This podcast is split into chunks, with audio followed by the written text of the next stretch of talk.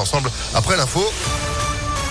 Et l'actu de ce 20 janvier, Sandrine Ollier, bonjour. Bonjour Phil, bonjour à tous. À la une, la qualité de l'air se dégrade. Nouvel épisode de pollution dans le bassin lyonnais et le Nord-Isère. C'est une alerte jaune pour le moment. Vous êtes invité à réduire votre vitesse sur les routes. La métropole de Lyon prolonge la concertation sur l'amplification de la ZFE, la zone à faible émission. Elle devait se terminer le 5 février. Ce sera finalement un mois plus tard. Vous avez donc jusqu'au 5 mars pour donner votre avis et faire des propositions sur le périmètre, les dérogations, les aides nécessaires et les les prochaines étapes de mise en œuvre de cette ZFE. L'actualité, c'est aussi ce Conseil de défense sanitaire. Ce matin, le gouvernement devrait prolonger les mesures de restriction pour une durée de deux semaines supplémentaires. Hier, Elisabeth Borne a déjà annoncé la prolongation du télétravail obligatoire, trois jours minimum par semaine.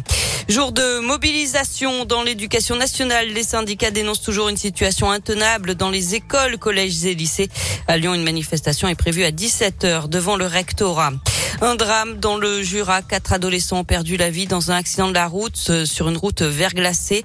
La conductrice, une jeune majeure, a perdu le contrôle de son véhicule qui a terminé dans les eaux du lac de Chalin. Elle n'a pas survécu. Trois autres lycéens qui se trouvaient à bord sont également décédés.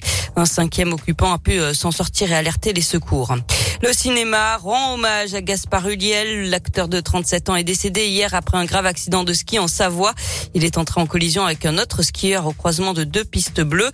Il était notamment connu pour avoir joué dans des films comme Saint-Laurent, Un long dimanche de fiançailles ou Jacou le croquant. Pour Pierre Ninet, qui avait lui aussi incarné Yves Saint-Laurent à l'écran, Gabriel Huliel était la bienveillance et la gentillesse, la beauté et le talent.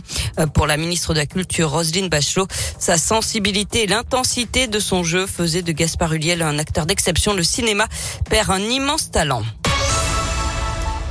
Combien d'enfants ont été victimes du père Louis Rib Hier midi, le diocèse de Lyon a tenu une conférence de presse pour revenir sur les dernières accusations d'actes pédophiles qui visent un prêtre décédé en 1994. Des faits prescrits qui se sont déroulés dans les années 70 et 80. Louis Rib, prêtre et peintre, faisait parfois poser des enfants nus pour réaliser ses œuvres. Un premier témoignage a été recueilli par le diocèse de Lyon l'été dernier.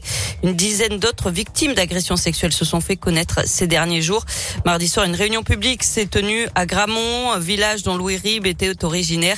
Pendant tout ce temps, c'est la loi du silence qui l'a emporté, regrette Olivier de Germay, l'archevêque de Lyon. On se rend compte qu'en fait, aussi bien dans l'église, parmi les prêtres, parmi les laïcs, que dans les villages, que dans la famille, en fait, il y a certaines personnes qui n'avaient absolument rien vu, encore hier soir, des gens de son village, des gens qui le connaissaient, aussi bien laïcs que prêtres, on dit, mais on, tombe des.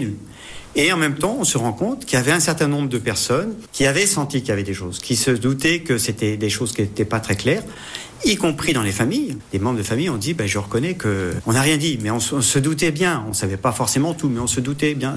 Donc, vous voyez, en fait, toutes ces espèces de rumeurs existaient, mais c'était l'époque, c'était la culture de l'époque, ça n'est pas remonté au niveau de la hiérarchie. Et l'appel à témoins se poursuit sur les diocèses de Lyon, Grenoble et Saint-Étienne. Quant aux œuvres du Père Rive, celles qui appartiennent à l'Église seront décrochées. On termine avec du sport. Il y avait euh, trois matchs en retard de la Ligue 1. Hier soir, Lille a déroulé contre Lorient, 3 buts à 1. Strasbourg a battu Clermont-Ferrand 2-0 et 3 l'a emporté à Montpellier 1 à 0. Du hand ce soir, début du tour principal pour l'équipe de France à l'Euro. Les Bleus, invaincus pour l'instant, affrontent les Pays-Bas. C'est à 20h. Merci beaucoup Sandrine. L'actu à tout moment, impactfm.fr et vous êtes de retour à 7h. À tout à l'heure. À tout à l'heure, 6h34. Météolion.net